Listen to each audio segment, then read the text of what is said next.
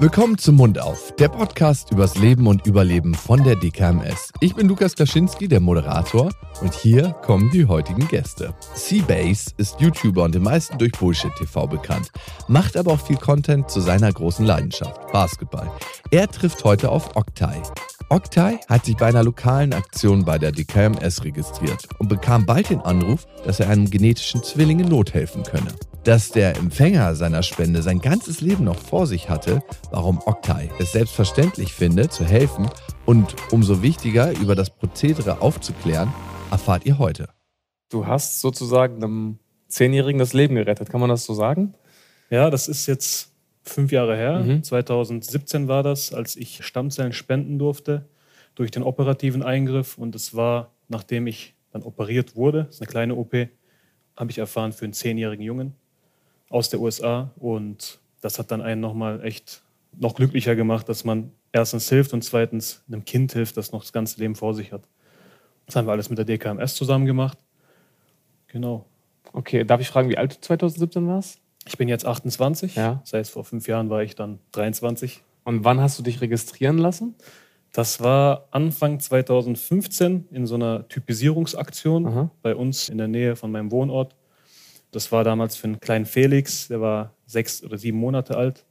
Und da sind wir dann mit unseren Freunden zusammen hingegangen und haben uns typisieren lassen. Ein bisschen mehr als eineinhalb Jahre hat es dann gedauert, bis ich dann von der DKMS die Nachricht bekommen habe, dass ich in Frage kommen könnte. Was war das so für ein Moment? Hast du da überhaupt noch damit gerechnet? Weil du hast dich ja damals für eine gezielte Aktion typisieren lassen und dann kommt plötzlich eineinhalb Jahre später der Anruf. Hast du damit überhaupt noch gerechnet und was war das für ein Moment dann? Das war ganz lustig. Die erste Nachricht dazu hatte ich per Brief bekommen. Da stand dann ihre Lebensspende drauf. Ich kam dann von der Uni zurück und war gut gestresst an dem Tag. Ich habe Leberspende gelesen. Da war ich erstmal geschockt. Was habe ich da unterschrieben, dass ich, dass ich da irgendwas spenden muss? Und dann ja. habe ich nochmal richtig gelesen. Das war die Lebensspende, habe das aufgemacht und habe dann da die Informationen rausgelesen. Und ich persönlich sagte ehrlich, ich habe mich typisieren lassen und ich habe aber immer gedacht, wahrscheinlich wird das nichts, weil dass ich einen genetischen Zwilling habe, der dann auch Leukämie hat, mhm. der das dann benötigt, ja, dass das sehr unwahrscheinlich ist. Mhm. Und es ist ja auch relativ unwahrscheinlich, aber es ist halt irgendwo doch möglich. Ne? Das war dann echt ein mega Glücksgefühl für mich, weil man da dann gesehen hat, okay, diese kleine kurze Aktion, die wir gemacht haben, die kann jetzt vielleicht richtig Großes bewirken. Und das war für mich dann Hammergefühl. Okay, das heißt, du musstest auch gar nicht lange drüber nachdenken und für dich war sofort klar, das ja, mache ich. Genau. Also dadurch, dass man die DKMS erkennt und auch dieses Verfahren schon sehr bekannt ist und oft gemacht wird, hatte ich da gar keine Bedenken für mich war klar, ich werde es machen. Natürlich war auch klar, ich werde jetzt meine Recherchen machen müssen. Ne? Was passiert da mit mir? Wie spende ich? Welche Methoden gibt es? Wie läuft das alles ab? Aber es war von vornherein klar, es wird auf jeden Fall gemacht. Okay, du hast ja gerade gesagt, das war ein kleiner operativer Eingriff, glaube ich. Ne? Genau, ja. War das dann irgendwie ein Sonderfall? Weil man kann ja auch spenden, indem man nur in Anführungszeichen Blut abnimmt, oder? Genau, es gibt ja diese periphere Methode, wo man wie bei einer Dialyse angeschlossen wird. Dann kommt von einem Arm das Blut raus und wieder hier rein. Es gibt aber auch die ältere Methode, das ist die operative Methode, mhm. wo dann im Beckenkamm durch zwei Löcher das Knochenmark-Blutgemisch entnommen wird. Und meins war der operative Fall. Es ist wohl der seltene Fall, dass das gemacht wird. Ja, bei mir wurde extra sogar angefragt, ob das möglich ist, den operativen Eingriff zu machen. Ich weiß nicht warum. Es hatte bestimmt einen Grund, aber welchen Grund weiß ich nicht. Und für mich war aber auch da vollkommen klar, egal wie, wir helfen. Narkose, Operation. Das klingt immer schlimm, aber es ist unbegründet. Also ich selber finde, diese Tage vorher, die man bei der peripheren Methode, mhm. ich glaube, Spritzen sind das, die man nehmen muss, damit man mehr Stammzellen generiert, der Körper. Ich finde, das ist für mich jetzt auch nicht so das Beste, wenn man beides vergleichen möchte. Aber das, was da operiert wird, das ist wirklich minimal und die Ärzte haben das wahrscheinlich schon hunderte, tausendmal gemacht. Da muss man echt keine Angst haben. Ich glaube, das ist ganz wichtig, dass du das sagst, weil wenn man sich gar nicht damit beschäftigt und dann hört Knochenmark spenden, ich glaube, viele fragen sich, okay, was hat das für mich für Risiken oder wirkt sich das auf meine Lebenserwartung oder meine Lebensqualität aus? Habe ich irgendwelche Risiken? Aber es ist ja dann, wie du sagst, im Endeffekt nur in Anführungszeichen das normale Narkoserisiko bei einer Operation. Genau, ja. genau. Und ich sage mal so, ich mache hobbymäßig recht viel Sport, also jede Woche ein, zwei Mal. Was machst du? Fußball und Basketball versuche ich, aber. Guter Mann. Ja. Sehr gut. Ja, ich weiß ja, dass du auch Basketball-Fanatiker bist. Ja. Leider gibt es bei mir im Umkreis nicht so viele Basketball- affine Menschen. Deswegen bin ich gezwungen, ja, ich mache es natürlich gerne, Fußball zu spielen. Und mit diesem operativen Eingriff ne, kann man sich ja denken, okay, dann kannst du keinen Sport mehr machen. Keine Ahnung, wenn du Sportler bist oder relativ hoch spielst bei irgendeiner Fußballliga, dann kann man sich natürlich durchaus darüber Gedanken machen. Aber das, was da an Nachfolgen sind, das war alles echt halb so wild. Wie viel Zeit lag denn zwischen dem Anruf und dem eigentlichen Eingriff? Und hast du dich in der Zwischenzeit nochmal mit deinem Umfeld beraten? Wie hat dein Umfeld reagiert, als du gesagt hast, du machst das? Es gab ja mehrere Anrufe, Mails und Briefe. Der Anruf, der dann wirklich gesagt hat, du bist es. Mhm. Ja, es gab dann eine Voruntersuchung auch vorher, einen halben Tag in der Uniklinik Tübingen war das. Ist aber auch alles halb so wild. Und der Spende, das waren, glaube ich, zwei oder drei Wochen. Mhm, okay. Weil mir wurde gesagt, der Patient, der das benötigt, benötigt das dringend. Je nachdem, für was ich mich entscheide jetzt, wird dann mit der Chemotherapie, für den Patienten damals wusste ich noch nicht, dass es ein Kind war, angefangen. Das heißt, das Immunsystem wird auf Null gesetzt und dann ist dieser Patient wirklich angewiesen auf meine Entscheidung. Das heißt, wenn ich dann im letzten Moment sage, ich will es doch nicht, dann wird man einen Patienten dem Tod überlassen. Ja. Deswegen ist es auch so wichtig und mit so etwas Kleinem kann man so etwas Großes bewirken. Ja? Als ich dann gehört habe, ey, du kannst dich immer noch dagegen entscheiden, weil das ist alles freiwillig, mhm. war das für mich dann schon eine große Verantwortung, die ich damit hatte. Aber es war auf der anderen Seite auch eine große Wohltat, eine gute Tat. Ich kann jemandem das Leben retten. Und das Beste ist ja, ich wusste nicht, dass es ein Kind ist. Mhm. Am Ende habe ich dann, als ich vom OP aufgewacht bin, vom operierenden Arzt erfahren, dass es ein Kind war. Wenn man sowas hört, da läufst du danach rum wie, keine Ahnung. Also bist du echt stolz auf dich selber, du bist glücklich, du hast das immer im Kopf. Ja, du fragst dich immer, wie geht es dann diesem Kind? Und du weißt, du hast einen genetischen Zwilling da draußen. Okay, das heißt also, selbst wenn es ein Match gibt, das heißt, wenn du potenzieller Spender bist, hast du trotzdem immer noch die Freiheit zu sagen, genau. ich möchte das nicht, ich möchte den Eingriff nicht, ich mache mir Sorgen, ich habe Angst. Das ist theoretisch dann noch möglich. Richtig. Bis zur letzten Sekunde kann okay. man da abbrechen. Natürlich sollte man nicht in der letzten Sekunde abbrechen. Ja, man sollte, wenn man sich unsicher ist, davor darüber sich Gedanken machen. Aber man wird auch von keiner Seite zu irgendwas gezwungen. Typisieren lassen kann man sich immer und einfach ob man dann am Ende das wirklich dann machen will, kann man immer noch entscheiden. Natürlich. Aber zumindest hat man dann eine Grundlage, auf der man dann bauen kann, auf der man dann Entscheidungen treffen kann. Ja, ich glaube, es ist ganz wichtig, dass man die Freiheit hat. Auf der anderen Seite, ich glaube, wenn man einmal hört, da ist ein Mensch irgendwo, dem kann ich das Leben retten, ich glaube, dann stellt sich die Frage in den meisten Fällen ja. wahrscheinlich gar nicht, oder? Ja, definitiv.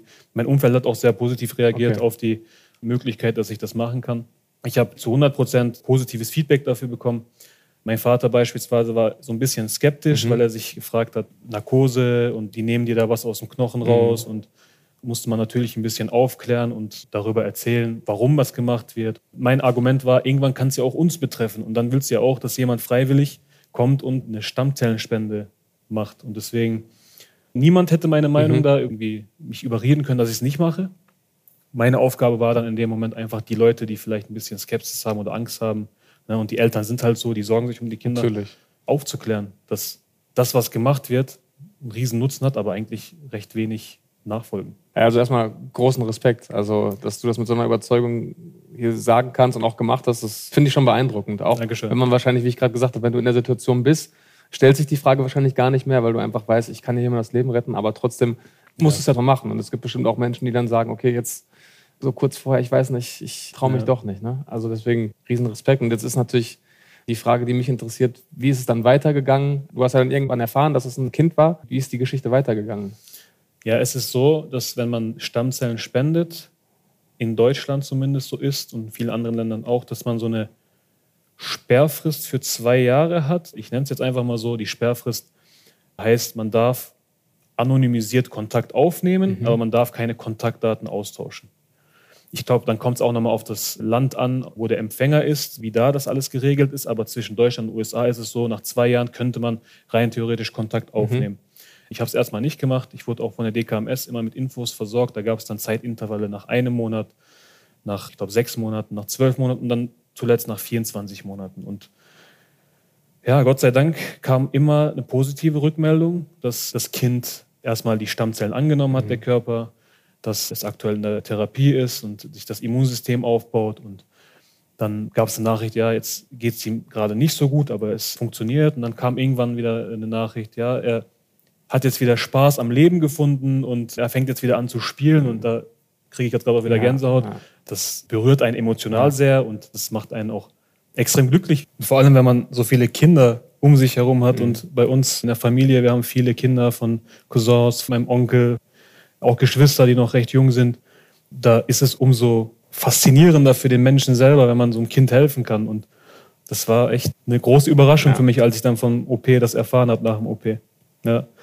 Ja, ich muss sagen, ich habe auch gerade Gänsehaut bekommen, als du es erzählt hast. Ja. Und das ist ja trotzdem eine verrückte Situation, weil da ist ein Mensch, den du noch nie gesehen hast. Du weißt nicht mehr, wie alt der ist, woher der kommt. Du ja. weißt nur, es ist dein genetischer Zwilling und der kämpft jetzt gerade ums Überleben und du fieberst wahrscheinlich dann sofort mit, obwohl du diesen Menschen gar nicht kennst. Ne? Und saugst diese Infos wahrscheinlich dann auch richtig auf, die du bekommst, oder? Auf jeden Fall. Ich habe auch die DKMS ein paar Mal genervt mit Anrufen, ja. so, gibt es da schon jetzt einen ja, neuen Stand ja, und wie ja. sieht's aus? Weil man will sowas einfach wissen. Aber ich habe, das war dann meine persönliche Entscheidung, abgesehen davon, direkten Kontakt aufzunehmen, weil ich nicht weiß, wie wird die Reaktion darauf sein. Vielleicht wird die Familie sich, ich sag mal, unangenehm fühlen, dass jemand freiwillig das gemacht hat, dass die sich nicht gemeldet haben oder mhm. keine Ahnung. Ich wollte die erstmal mit ihren Sorgen in Ruhe lassen und ihnen die Wahl lassen, ob sie den Kontakt ja. möchten oder nicht. Weil ich weiß für mich selber, ich habe einem zehnjährigen Jungen Stammzellen gespendet, er konnte damit weiterleben. Das reicht für mich erstmal. Wie die Familie dann damit umgeht, ob sie sich in irgendeiner Art und Weise bedanken möchten, das soll dann denen überlassen sein, weil bei so einem zehnjährigen Jungen, ich glaube, da gehen einem so viele Sachen durch den Kopf, wenn man selber der Vater oder die Mutter ist.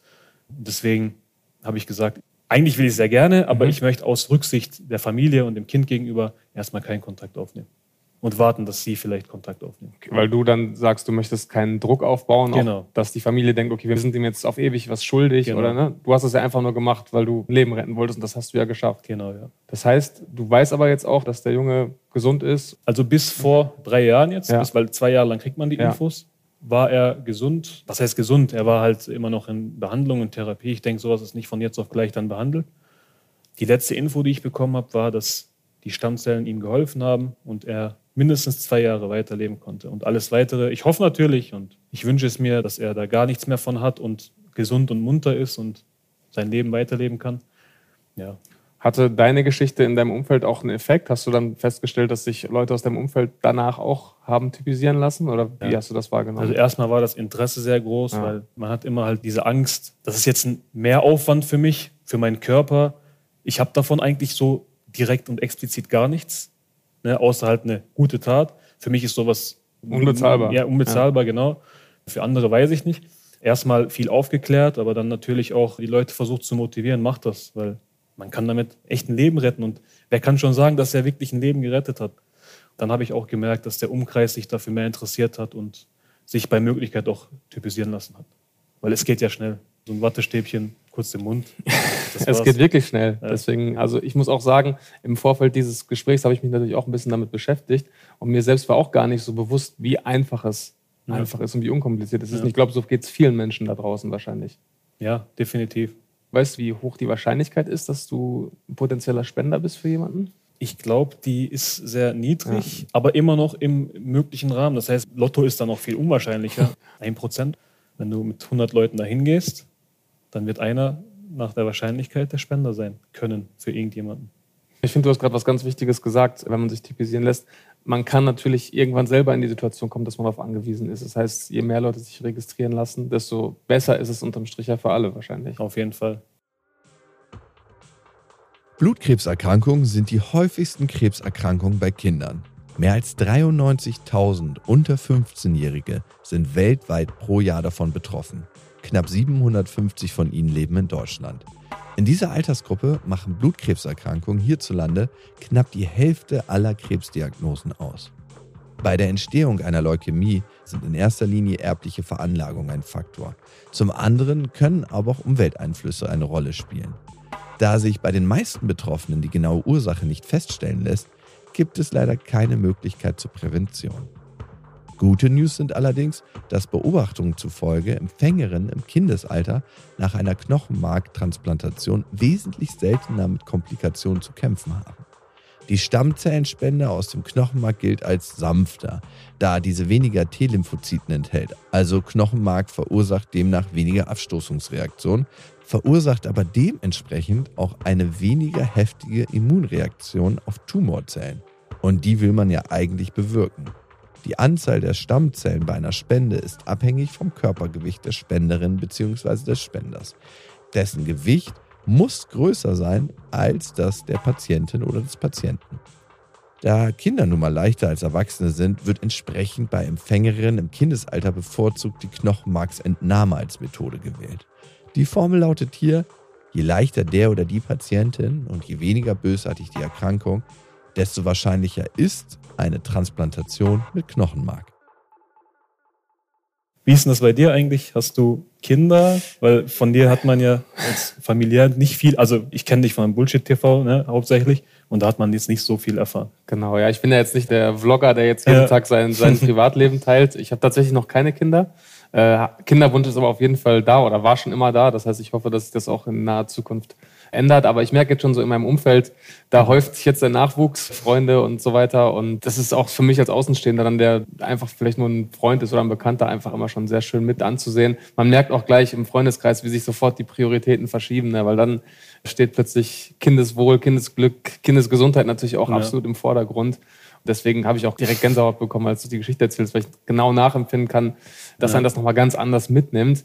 Äh, ich habe auch schon immer super gerne mit Kindern gearbeitet, auch durch meine Basketballleidenschaft, viel als Trainer gearbeitet, mhm. Äh, Jugendmannschaften trainiert, acht, neun, zehnjährige. Okay. Und selbst da, obwohl es nicht die eigenen Kinder sind, man hat sofort immer einen ganz anderen Bezug und ist irgendwie auch ganz anders involviert, ne, wenn man mit, mit Kindern arbeitet. Und deswegen kann ich das, obwohl ich in der Situation noch nie war, nehme ich dir das voll ab, wenn du sagst, für mich war die Entscheidung sofort klar. Du wusstest da natürlich noch nicht, dass es ein Kind ist, aber das hat es im Nachhinein natürlich noch mal ja, noch besonderer gemacht. Ne? So denke ich auch und natürlich ist es bestimmt noch mal ganz anders, wenn man ein eigenes Kind hat. Ja. Ich weiß es auch nicht, aber dadurch, dass wir einfach viel Kontakt ne, mit Kindern haben oder mit Jugendlichen, hat man da schon so ein Gefühl für. Und im Basketball hast du gesagt, hast du viel mit Kindern, mit Jugendlichen zu tun. Kannst du da ein bisschen mehr darüber erzählen?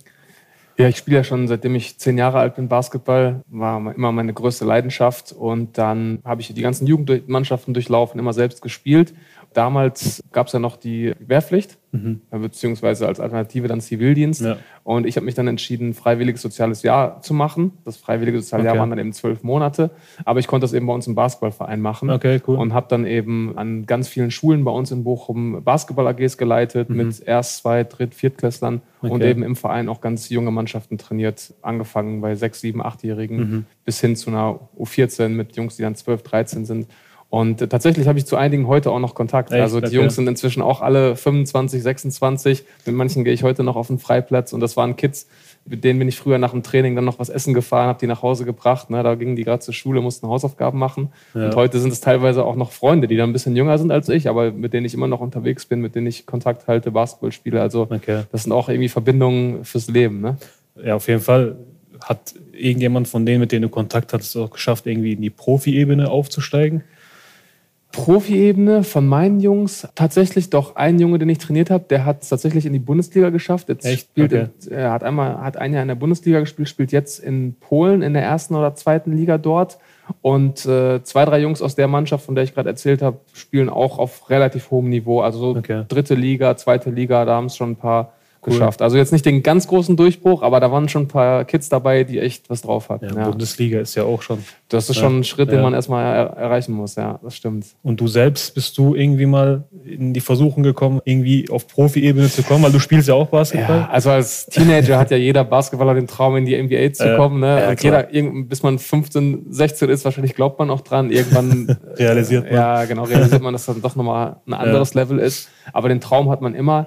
Ich war ja auch tatsächlich dafür ein Jahr in den USA in der 11. Klasse, okay. äh, um da in der Highschool Basketball zu spielen. Echt? Okay. Ja, ich war damals auch immer ganz gut, aber mir war relativ früh klar, dass ich jetzt nicht den ganz großen Sprung schaffen würde mhm. und habe dann meist immer so im Bereich Oberliga mich aufgehalten. Also schon jetzt nicht ganz so schlecht, aber auch noch ein Stückchen entfernt vom professionellen Bereich. Okay. Aber ich liebe den Sport einfach, macht es riesig Spaß. Ja. Und solange meine Knochen das mitmachen, werde ich es auch, egal auf welchem Niveau, weitermachen, weil es einfach ja ja, meine Leidenschaft ist.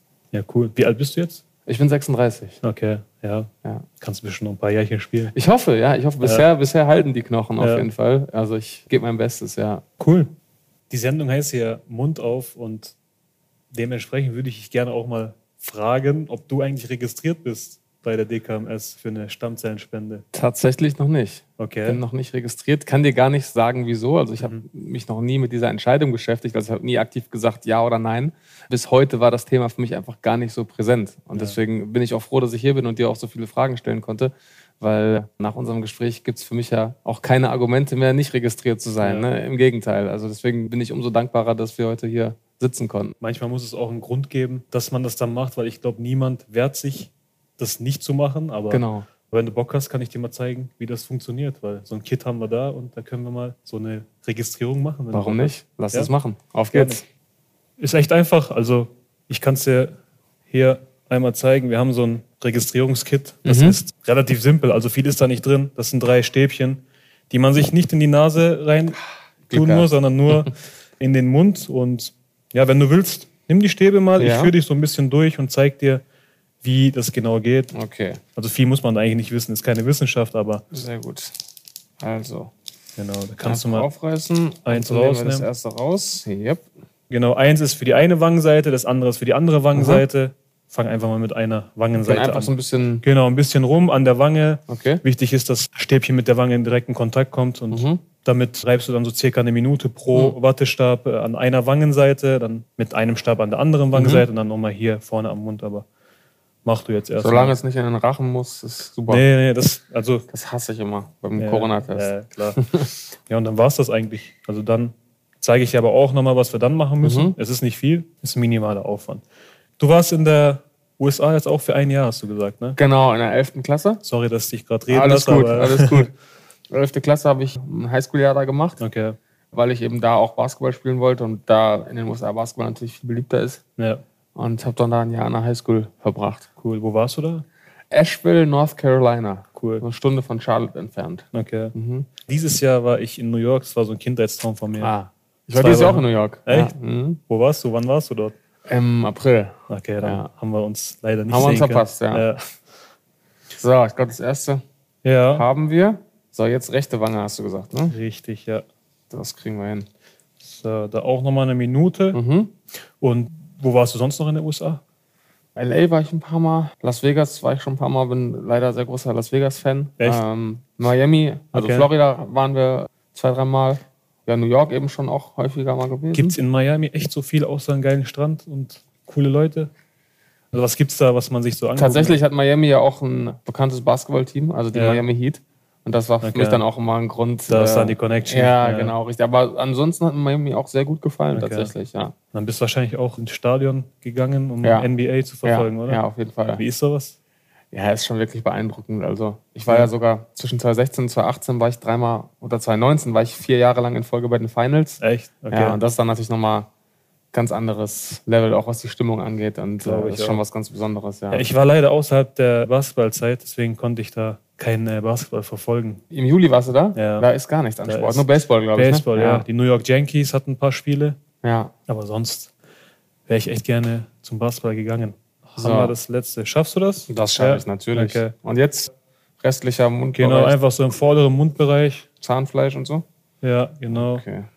Ansonsten war ich in New York, war ich am Broadway. Eins meiner äh, Punkte, die ich auf jeden Fall machen muss, bevor ich sterbe, war einmal am Broadway in Musical oder Theater. Und welches hast du dir angeschaut? Wir sind mit meiner Frau sind wir große Harry Potter Fans. da, Ah, da war ich auch. Echt? Ja, Wie fandest du es? ich fand's gut. Ja? Ja. War ziemlich lang, ne? Ja, dreieinhalb Stunden. Ja.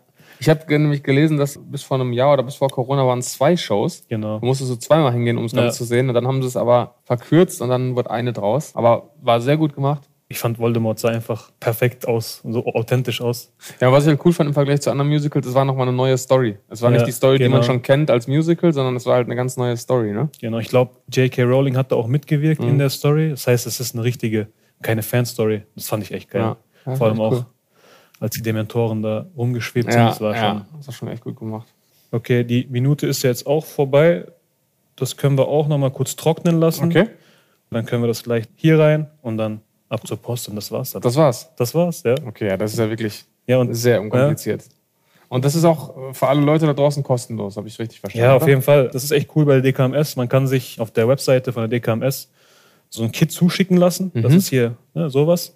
Das kommt dann per Post kostenlos. Du machst das, was du gemacht hast und tust das hier rein. tust das in den Umschlag rein. Mhm. Du hast einen Rücksendeschein mit dabei, das heißt, du zahlst auch kein äh, Porto für die Rücksendung. Und dann wartest du Dann auf warte ein. Ergebnis. Das heißt, du bist dann registriert. Und Ja. ab dann kann das Leben retten losgehen. Sehr spannend. Du siehst ja selber, wie simpel das ist. Ja, total. Also Ja. hätte ich vorher nicht gedacht, dass es wirklich so einfach ist. Deswegen super, dass wir heute glaub- darüber sprechen Ja, konnten. ich glaube, viele denken auch, man muss sich Blut abnehmen lassen und alles, um sich zu registrieren, aber Ja, ich glaube, das sind wirklich so ein paar Mythen. Zum einen, dass es kompliziert ist, dann zum anderen, dass man sich zu irgendwas verpflichtet Ja. und dass der mögliche Eingriff später vielleicht gefährlich ist. Und das ist ja alles nicht der Fall. Deswegen habe ich auch sehr viel mitgenommen heute aus dem Gespräch. Und wie Das gesagt, freut mich. es spricht ja wirklich nichts dagegen, das zu machen. Ne? Ja. So, die zwei Minuten sind auch voll. Du Sehr kannst jeder einmal in die Tüte reintun. Jawohl, Einmal in den Umschlag, das überlasse ich dann dir. jawohl. Und dann packen wir das gleich noch in den Umschlag und dann geht's ab zur Post, würde ich Ja. sagen. Ne? Und damit darfst du dann hoffentlich irgendwann mal ein Leben retten. Mit so einem kleinen Ding eigentlich. Ja, vielen Dank, dass du mich da durchgeführt hast. Äh, ich bin froh, dass ich es machen konnte. Im Nachhinein muss man sagen, hätte ich es mal eher gemacht. Aber wie gesagt, man muss sich einfach mit dem Thema mal beschäftigen. Und ich hoffe, ihr da draußen tut das auch. Ihr habt es ja im Endeffekt schon getan, indem ihr euch hier das Format angeschaut habt. Aber ich kann es nur jedem empfehlen. Ich glaube, deine Story wird auch nochmal dazu beitragen, dass sich Leute sagen, ey, warum bin ich eigentlich noch nicht registriert? Und ja, vielen Dank, dass du dir die Zeit genommen hast. Also für mich war es wirklich sehr, sehr spannend, heute mit dir darüber zu sprechen und auch nochmal großen Respekt, dass du das gemacht hast. Ja, sehr gerne. Also danke auch, dass es hier die Möglichkeit gab, meine Geschichte zu erzählen und vielleicht den einen oder anderen dazu zu bringen, gemeinsam mit dir, gemeinsam mit dem Team hier, dass sich jemand registriert und das Leben gerettet werden kann. Vielen Dank an unsere Gäste und natürlich an euch. Abonniert diesen Podcast gerne auf Spotify, Deezer, Amazon Music und auf allen gängigen Plattformen. Und auf Apple Podcast habt ihr die Möglichkeit, eine Bewertung dazulassen. Darüber freuen wir uns natürlich sehr. Und in der nächsten Folge sind Elias, aka Need to Know und Moritz, auch bekannt als Schlingel, zu Gast. Wir freuen uns, wenn ihr wieder dabei seid.